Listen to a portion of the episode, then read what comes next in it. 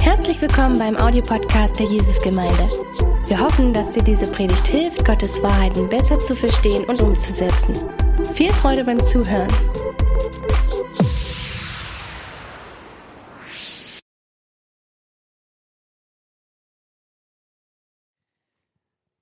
Ja, eigentlich haben wir so in der Ferienzeit äh, gesagt, äh, wir machen so freie Predigten und jeder darf predigen, was er will. Und dann irgendjemand hat aber dann doch das Thema festgelegt, aus dem Herzen gesprochen. Also war ich dann doch zu Hause äh, gezwungen zu sagen, was bewegt mich denn eigentlich? Äh, was kann ich denn aus dem Herzen sprechen? Und ähm, ich sage es mal euch gleich, eigentlich müsste man ja jetzt zur Jahreszeit passen, so eine Urlaubspredigt bringen, wo es darum geht, alles wird gut, das Leben ist schön, äh, genieße das Leben, entspanne dich. Ähm, und das ist auch total gut, weil Urlaub ist gut. Ähm, ich denke einfach nur daran, ähm, dass Gott uns sicher den Urlaub auch äh, gönnt. In Israel hat man dreimal im Jahr Feste gefeiert, wo man nach Jerusalem pilgern musste. Und wenn du in Galiläa gelebt hast, bedeutet das unter anderem eine Anreise von mehreren Tagen. Also da war die Wanderung im Urlaub gleich mit inbegriffen, bis man in Jerusalem ist. Man hat übrigens Teil des Zehnten, den man gezahlt hat, verwendet, um es sich dann in Jerusalem gut gehen zu lassen. Ähm, das heißt, Gott hat auch so vorgesorgt, dass wenn man äh, zu den jüdischen Festen nach Jerusalem gegangen ist, dass man da nicht einfach nur so trockenes Brot gegessen hat, sondern es war tatsächlich eine Zeit des Feierns, es war die Zeit äh, von Festlichkeiten, es war die Zeit von Freunden zu besuchen, ähm, Bekannte wiederzutreffen, die man sonst das Jahr über nicht gesehen hat. Und ähm, Gott hat das irgendwie so gemacht und hat das auch den Israeliten äh, gegönnt ähm, so vor Gott zu feiern. Wenn man dann auch noch dran überlegt, dass es in Israel ganze Sabbatjahre gab, ähm, also alle ein paar Jahre immer wieder ein ganzes Jahr, wo zumindest derjenige, der in der Landwirtschaft beschäftigt war, ähm, einfach mal ausruhen konnte und äh, sich mit dem angesparten Geld der letzten Jahre es sich gut gehen lassen konnte, ähm, kann man so gut nachvollziehen, dass Gott unseren Urlaub auch sicher richtig gut findet. Es ist einfach gut, äh, die Seele zur Ruhe zu kommen zu lassen. Es ist gut, die Natur zu genießen, die Gott für uns und zu unserem Guten gemacht hat. Es ist gut, Vorfreude auf den Himmel wachsen zu lassen. Und gleichzeitig muss man aber auch sagen, waren die jüdischen Feste ja nicht einfach nur ein Ausruhen, ähm, sondern sie waren auch Zeiten der intensiven Geistlichkeit. Und da kommt jetzt so ein bisschen meine Herausforderung an euch. Denn wenn ich, wenn ihr mich so ein bisschen fragt, was bewegt mich? Ähm, was, ist, was ist in meinem Herzen? Äh, muss ich ganz ehrlich sagen, habe ich fast so ein bisschen so einen inneren Schmerz darüber, wenn ich mir das Neue Testament angucke, wie die Leute im ersten Jahrhundert gelebt haben, wie die Leute Jesus gesehen haben und wie sie Jesus nachgefolgt äh, sind und es so ein bisschen mit unserem Leben als Christen in Deutschland im 21. Jahrhundert vergleiche. Und ich frage mich manchmal so ein bisschen, ob wenn Paulus und Petrus oder Johannes oder die anderen Jünger so eine Zeitreise machen könnten und zu uns nochmal kommen könnten, ob sie in uns wiederentdecken würden, dass wir demselben gekreuzigten und auferstandenen Jesus nachfolgen. Ich glaube nämlich, und hier kommt gleich so ein bisschen, ich sage es euch gleich, wo mein innerer Schmerz äh, herkommt, ich glaube, dass wir den Jesus, den die Apostel verkündigt haben, den der wirklich war, dass wir den ein bisschen gezähmt haben, dass wir den so ein bisschen domestiziert haben. Wir haben ihn so ein bisschen Stuben reingemacht. Er macht uns jetzt keine Sorgen mehr, keine Probleme mehr. Ähm, wir haben uns so unseren Jesus nach unserem eigenen Geschmack eingerichtet. Der ist therapeutisch immer für uns da. Der versteht uns total, auch wenn wir total eigensinnig handeln. Der ist so sympathisch mit uns. Der gibt uns immer recht. Der ist immer für unsere Probleme da. Er ist immer damit beschäftigt, unsere trivialen Sorgen der ersten Welt zu lösen. Es ist der Christus, der an uns keine Ansprüche stellt, aber der unser ganzes Potenzial entfalten will, der im Gottesdienst da ist, um uns schöne Gefühle zu geben, der uns es rundherum gut einpackt, der uns zwar die Befähigung zu einem siegreichen Lebensstil schenkt, aber wenn es darum geht, dass wir für ihn mal was wagen, dass wir ihn mal für was riskieren, er uns dann doch zu uns kommt und uns tröstet und sagt, wir müssen nicht aus unserer Komfortzone heraus, aus unserer Unbequemlichkeit heraus, weil wir dürfen ja gabenorientiert äh, leben. Und wer hat schon die Gabe, frühzeitig aufzustehen? Wer hat denn die Gabe, schief angeguckt zu werden, wenn man mal was wagt und einem Arbeitskollegen was von Jesus zu sagt? Das ist dann einfach, das ist dann unser gezähmter Jesus für uns da und sagt, ach weißt du was, ich verstehe dich ja total, dass du da einfach nur gabenorientiert leben willst. Ich glaube, wir sind manchmal so ein bisschen wie auch die Leute im ersten Jahrhundert, die zwar den Jesus des Neuen Testaments kennen, aber wir sind von manchen Aspekten, wer er ist, relativ wenig ergriffen. Wir haben denselben Text wie die Leute im ersten Jahrhundert, aber meine Frage ist, warum ist unser Bild von Jesus manchmal so anders als das der ersten Christen? Und ich frage mich, ob es uns nicht manchmal so ein bisschen geht, wie die Leute, zu denen Jesus gesagt hat, ich rede zu euch in Gleichnissen in Matthäus 13, 13, weil sie sehend nicht sehen und hörend nicht hören noch verstehen. Das heißt, im ersten Jahrhundert war Jesus da. Die Leute konnten sehen, wer er ist. Sie konnten seine Wunder sehen. Sie konnten seinen Reden zuhören. Und das ist eben das Erstaunliche, dass manche Leute Jesus sehen konnten und begriffen haben, wer er ist. Und es sie so gepackt haben, dass sie gesagt haben, wer hast Worte des ewigen Lebens wie du? Ich folge dir nach, wo immer es hingeht. Und andere saßen da so ein bisschen so halb apathisch auf ihren Stühlen und sagen, war eine nette Unterhaltung. Schauen wir mal, wann die nächste Unterhaltung kommt. Und natürlich bezieht sich Matthäus 13, 13 auf den Unterschied zwischen Christen und Nichtchristen. Aber ich denke, es ist total legitim, dass wir auch mal fragen, kann es nicht sein, dass wir zwar denselben Text, dieselben Begebenheiten, dieselben Geschichten im ersten Jahrhundert haben, aber dass wir die sehen und die Geschichten alle kennen und doch nicht auf dieselbe Art und Weise ergriffen sind von dem, was wir eigentlich sehen. Und ich möchte es mal an einem Beispiel, an einem Beispiel festmachen. Kennt ihr den, den Lieblingstitel von Jesus? Also wie er sich, also nicht Musiktitel, sondern, äh, sondern seine eigene Bezeichnung, äh, wie er sich selber, sich selber am, am liebsten bezeichnet hat. Wenn er sich vorgestellt hat und gesagt hat, hallo, das bin ich. Und ich meine damit nicht nur seinen Namen, hallo, ich heiße Jesus äh, von Nazareth, Sohn des Josef sondern einen Titel, wo er gesagt hat, wenn du wissen willst, wer ich bin, das bin ich. Was ist sein am häufigsten verwendete Aussage, wer er ist? Also die Leute, die vom Fernseher sind, ihr dürft jetzt zuschalten und uns kontaktieren. Nein, einfach die Leute, die im Raum sind. Okay, was ist der, Lieblings, der Lieblingstitel von Jesus? Sohn Gottes? Nee, Sohn Gottes ist nicht richtig, aber hast was für Jesus gewagt. Ist der Menschensohn. Der Menschensohn ist die am meist gebrauchte von Jesus, äh, die von Jesus gebrauchte Bezeichnung für sich selbst. Sohn des Menschen oder Menschensohn ist genau dasselbe, äh, kommt einfach nur von der Übersetzung heraus. Ich erinnere euch zum Beispiel nur mal dran, Matthäus 12, Vers 40 sagt er unter anderem, denn gleich wie Jona drei Tage und drei Nächte in dem Bauch des großen Fisches waren, so wird der Sohn des Menschen drei Tage und drei Nächte im Herzen der Erde sein. Und den Titel hat er nicht einfach nur so genommen, weil er gesagt hat, ach, ich weiß sonst nicht, wie ich, wie ich mich vorstellen soll, sondern das war, der Titel war eine Ansage zum Nachdenken. Was willst du eigentlich damit sagen? Wer bist du denn eigentlich? Ich gebe euch ein weiteres Beispiel. In Markus 8, Vers 38 sagt Jesus, wer sich meiner und meiner Worte schämt, unter diesem ehrbrecherischen und sündigen Geschlecht, dessen wird sich auch der Sohn des Menschen schämen, wenn er kommen wird in der Herrlichkeit seines Vaters mit den heiligen Engeln. Und ich möchte euch so ein bisschen darauf aufmerksam machen, dass wenn ihr den Text gerade vor euch habt in der Bibel oder da an, vergleicht doch mal hier so ein bisschen, wie Sohn des Menschen mit anderen Eigenschaften bezeichnet wird, die hier da sind. Also hier haben wir zum Beispiel, er wird kommen in der Herrlichkeit seines Vaters mit den heiligen Engeln. Das merken wir uns einfach nur mal so.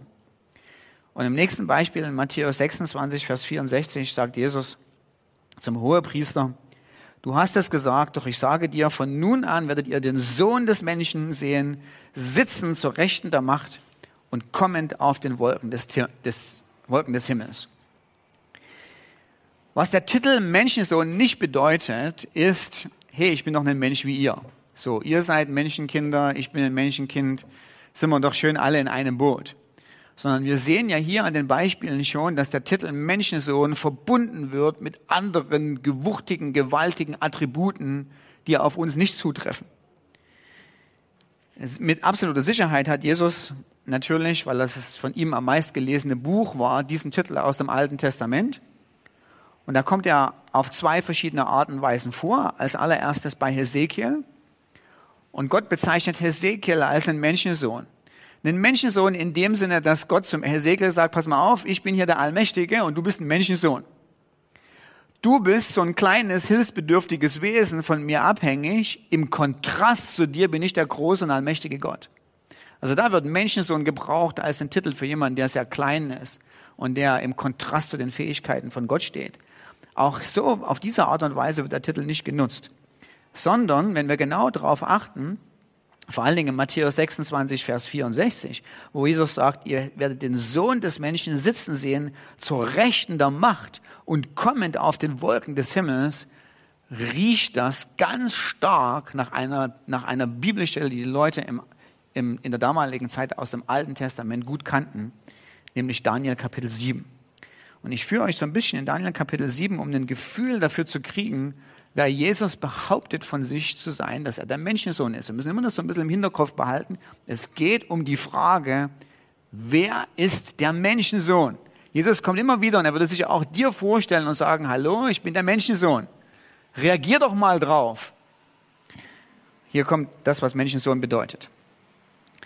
Im Buch Daniel ähm, beschreibt der Prophet vier Großreiche, die aufeinander, voneinander folgen. Also die mächtigsten Reiche mit dem meisten Geld, mit dem meisten militärischen, mit dem meisten politischen und ökonomischen Macht der damaligen Zeit, die es gegeben hat.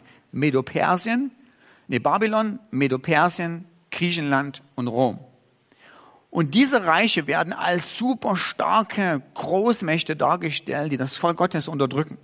Und dann passiert Folgendes. Währenddessen einige dieser Großreiche sich auch noch gegen Gott auflehnen und Gesetze verabschieden, die Gott nicht wohlgefällig sind, passiert Folgendes. Während ich auf die Hörner achte, Hörner sind eine Bezeichnung für Macht und Autorität, stieg ein anderes kleines Horn zwischen ihnen empor und drei von den ersten Hörnern wurde von ihm ausgerissen, etc., etc., etc. Und dann geht es so eine, geht eine Beschreibung eines ganz gefährlichen äh, sehr kraftvollen Regenten. Und man, wenn man so ein bisschen Daniel liest, denkt man so ein bisschen, boah, ist der Mann mächtig. Boah, was dieser Regent alles kann. Und dann kommt der große Umsturz im Vers 9. Ich schaute, bis Throne aufgestellt wurden und einer, der alt an Tagen war, sich setzte. Sein Gewand war weiß wie Schnee und das Haar seines Hauptes wie reine Wolle. Sein Thron war Feuerflammen dessen Räder ein loderndes Feuer war. Ein Feuerstrom floss und ging von ihm aus. Tausendmal Tausende dienten ihm. Zehntausendmal Zehntausende standen vor ihm. Das Gericht setzte sich und die Bücher wurden geöffnet. Dann schaute ich wegen der Stimme der großen Worte, die das Horn redete, also diese, diese, diese Autorität, die sich da, diese Macht, die sich gegen Gott auflehnt. Und ich schaute, bis das Tier getötet und sein Leib zerstört und dem Brand des Feuers übergeben wurde. Und den übrigen Tieren wurde ihre Herrschaft weggenommen und ihre Lebensdauer wurde ihnen gegeben bis auf Zeit und Stunde. Das heißt, was wir hier haben, das muss man sich noch mal so ein bisschen vorstellen. Wir haben eine Beschreibung, dass man plötzlich der, der, die Sichtweise sich ändert von dem, was in der Welt vorgeht, zu dem, wer der allmächtige Gott ist. Und wir haben eine Beschreibung von dem allmächtigen Gott, der so anders ist als wir so über unsere Fähigkeiten hinaus, so unzähmbar. Er wird, sein Thron wird mit Feuer verglichen. Und da geht es ja nicht so um ein kleines Lagerfeuer, sondern da geht es so ein, ja, keine Ahnung, wo es mal so richtig lodert, ja, wo es so richtig brandgefährlich ist, wo du keine Möglichkeit hast, das Ding zu löschen, sondern wo du einfach nur abhauen musst sein Thron besteht einfach nicht nur so fest da, dass er sich nicht bewegen kann, sondern sein Thron hat Räder, Räder aus Feuer. Das heißt, sie sind in der Lage, in jede Ecke und jede Winkel des Universums und auch in dein Leben einzugreifen. Und seine Regentschaft ist gefährlich dann heißt es, von seinem Thron fließen Ströme von Feuer. Das heißt, du stellst dir so einen Vulkan vor, der da explodiert und so Lavamassen ausströmen. Da sagst du auch nicht. Und sagst so, nett, schön. Sondern hier sehen wir jemand, der völlig und ganz ungezähmt ist. Jemand, der der, der seinen eigenen Willen, seine eigene Macht, seine eigene Autorität hat. Und mit diesem Bild kommen wir jetzt gleich zum Menschensohn. Achtung, 7, Vers 13. Du, du, überlegen das. Du willst dich diesem Vulkan nicht nähern. Du willst nicht in der Lage sein zu sagen, ach, zu dem alten Antagen, den gehe ich mal hin und sag mal High Five. Diese Person ist unwahrscheinlich super gefährlich. Jetzt passiert aber Folgendes im Vers 13. Ich schaute in Gesichtern der Nacht und siehe mit den Wolken des Himmels, aha, Wolken des Himmels in Daniel 7, Vers 13 sind dieselben Wolken des, Wolken des Himmels in Matthäus 26, Vers 64. Da kam einer da kam einer wie der Sohn des Menschen und er kam zu den alten Tagen. Er ging zu diesem entflodernden Inferno des Feuers. Er ging auf den Vulkan direkt zu. Man brachte ihn vor ihm und diesem Sohn des Menschen wurde Herrschaft und Ehre und ein Königreich gegeben und alle Völker, Nationen und Sprachen dienten ihm. Alle. Seine Herrschaft ist eine ewige Herrschaft, die nicht vergeht und sein Königreich so, dass es nicht zerstört wird. Und wenn du Daniel Kapitel 7 weiterliest, wirst du sehen, dass dieser eine Menschensohn dem Macht gegeben wird, er alle seine Feinde mit Leichtigkeit vernichtet und sein eigenes Reich aufbaut, was niemals zerstört werden wird. Einer geht direkt hinzu zu Gott, der Menschensohn. Das ist der Jesus, der zu dir sagt, hallo, darf ich vorstellen, Jesus Christus von Nazareth, der Menschensohn. Er besitzt eine souveräne Herrschaft. Er sitzt zur Rechten Gottes. Er regiert diese Welt. Er ist genauso super gefährlich wie der Alte an Tagen, der auf dem Thron sitzt und dessen Thron gefährliches Feuer ist. Jesus regiert souverän. Sein Wille geschieht trotz Feinde. Er baut sein Reich was nicht zerstört werden wird. Alles andere wird um, untergehen. Nichts in dieser Welt hat ewig Bestand. Deutschland nicht, China nicht, Russland nicht, Kim Jong-un nicht. Einer bleibt. Und das ist der Sohn des Menschen. Und jetzt müsste unsere Reaktion im 21. Jahrhundert nicht sein, ja, das ist ja wunderbar, dass ich diesen Sohn des Menschen bei mir habe, weil ich brauche nämlich immer wieder mal einen Parkplatz. Und wenn es so einen jemanden gibt, ja, der das machen kann, dann, also der, den brauche ich in meiner Hosentasche. Ja, so einen kleinen Ginny, wo ich die Flasche reiben kann, der immer, wenn ich ihn brauche, vorkommt und das tut, was ich will. Wunderbar. So jemand könnte ich gebrauchen, weil ich bin immer manchmal so ein bisschen zu spät und wenn er immer ab und zu mal so die S-Bahn für fünf Minuten aufhalten könnte für mich, wäre das ganz große Klasse. Er kann ja die anderen Christen in der S-Bahn trösten, dass sie dann zu spät kommen zur Arbeit. Ja. Ähm, ich glaube,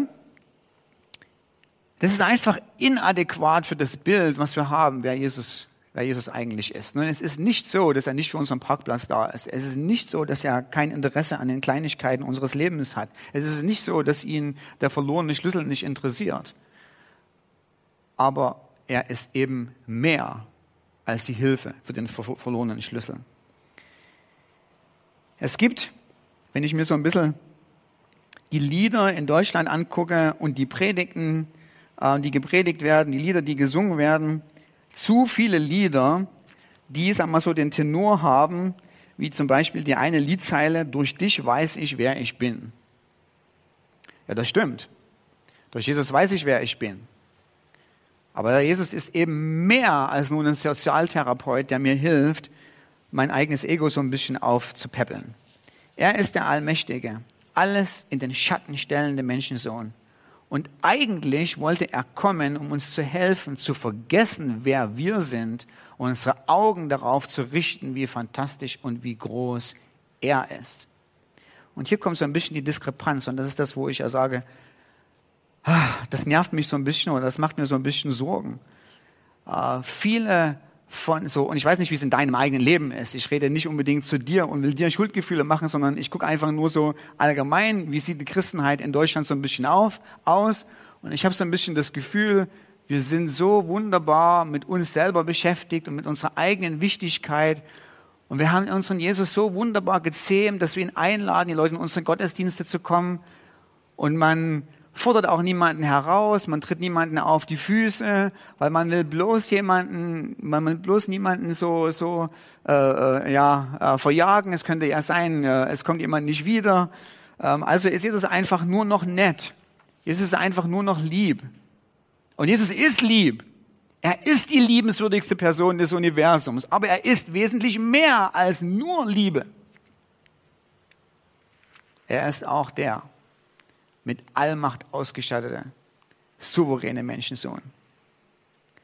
Und er ist mehr als nur derjenige, der sagt, ach guck mal, wer du bist, schau mal auf deine Gaben, schau mal auf deine Talente. Christus ist nicht gekommen, damit wir von uns beeindruckt sein können, sondern eigentlich ist Christus gekommen, damit wir von Gott beeindruckt sein können und uns so ein bisschen selber vergessen können.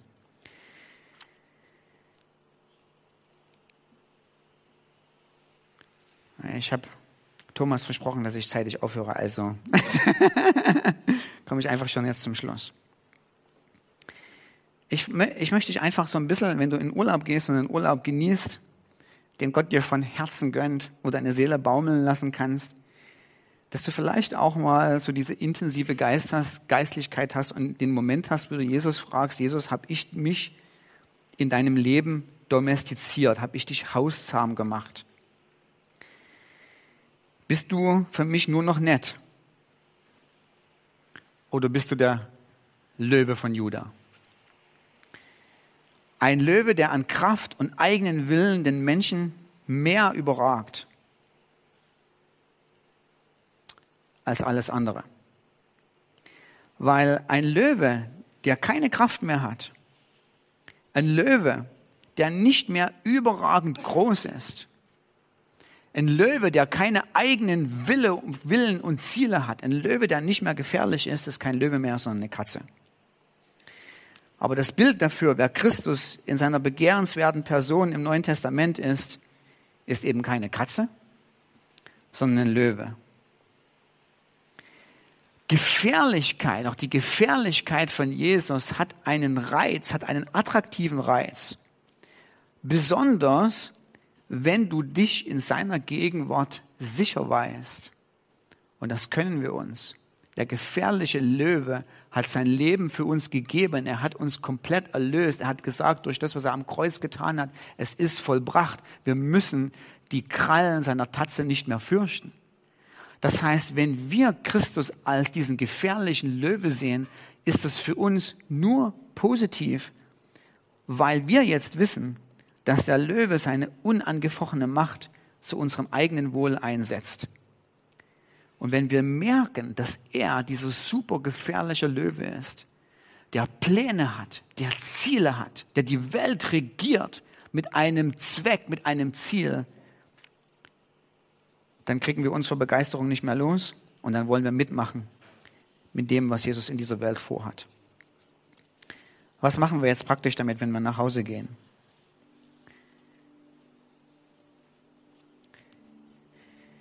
Ich glaube so ein bisschen, es nützt, es nützt fast gar nichts, jetzt irgendwie in so einen Aktionismus äh, zu treten und zu sagen, jetzt krempel ich dafür mein Leben eben ganz neu um. Ich glaube, das funktioniert nicht so einfach nur, weil man eine Predigt gehört hat, sondern ich glaube, was wir alle brauchen, ist ein, kontinuierlich, ein kontinuierliches Wachsen. Paulus nennt das, er betet dafür, dass wir wachsen in der Erkenntnis Gottes, dass wir wachsen darin, wer dieser Jesus ist. Und ich möchte dann einfach gleich für uns alle beten, dass wir wachsen darin, in, ich nenne das mal so, in genüsslicher Ehrfurcht, wer der Sohn des Menschen für uns ist. Dass wir Christen in Deutschland auf der einen Seite uns seiner Liebe sicher sein können und auf der anderen Seite aber auch, weil das ist auch unser Jesus, Ehrfurcht genüsslich vor ihm erzittern dürfen. Und dann frage ich so ein bisschen euch mal so als Herausforderung, wenn du weißt, dass dieser Jesus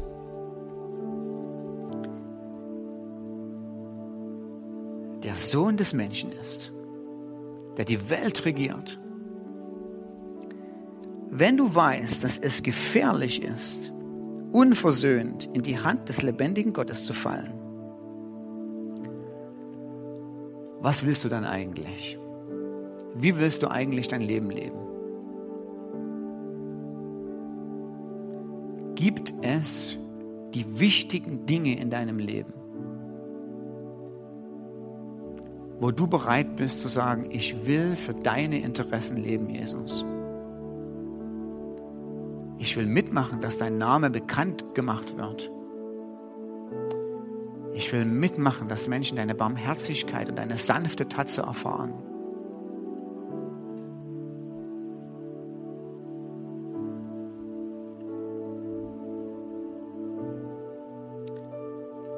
Gibt es Bereiche in deinem Leben, wo Jesus mehr sein darf als die Tasse Kaffee, die dich früh aufmuntert, die dir tröstende Worte zuspricht? Und das macht er, das tut er, das ist er auch. Aber nicht nur. In ihm vereinigen sich eben unterschiedliche Charaktereigenschaften in einem weiten Spektrum. Auf der einen Seite ist Jesus, unser Christus, dein Gott, die sanftmütigste, verständnisvollste, barmherzigste Person des Universums. Du wirst niemanden finden im Universum, der mehr Sympathie, mehr Barmherzigkeit, mehr Feingefühl für dein Leben hat als Christus. Aber er hat auch andere Charaktereigenschaften. Er ist unzähmbar. Er ist wild. Er hat Leidenschaft für den Bau seines Reiches. Er ist stark und er ist mächtig. Gibt es Bereiche, wo du in deinem Leben sagst, ich möchte, dass mein Jesus wirklich dieser Jesus ist, wie er wirklich ist. Er darf der Herrscher sein. Er darf der Regent des Universums sein. Er darf derjenige sein, der es von seinem Thron aus regiert und das Evangelium verbreitet. Und ich will zu ihm gehören und er darf durch mich und mit mir sein Reich bauen. Ich wünsche euch eine schöne Urlaubszeit. Ähm, und viel Spaß und Gemeinschaft mit dem Sohn des Menschen. Himmlischer Vater, Vater des gestorbenen und auferstandenen Jesus Christus.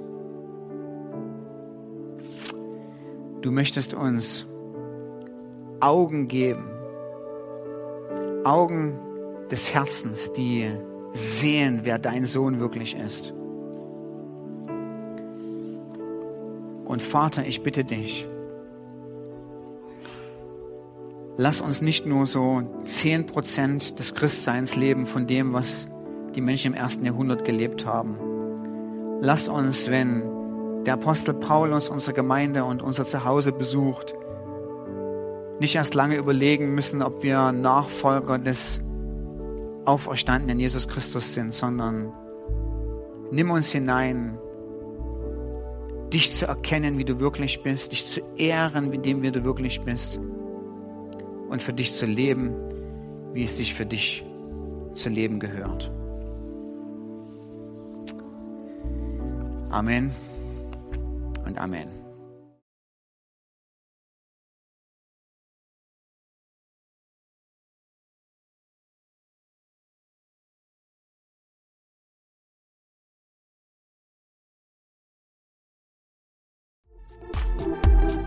Wenn du noch mehr über Gott und die Jesusgemeinde wissen möchtest, findest du viele weitere Informationen auf www.jgdresden.de.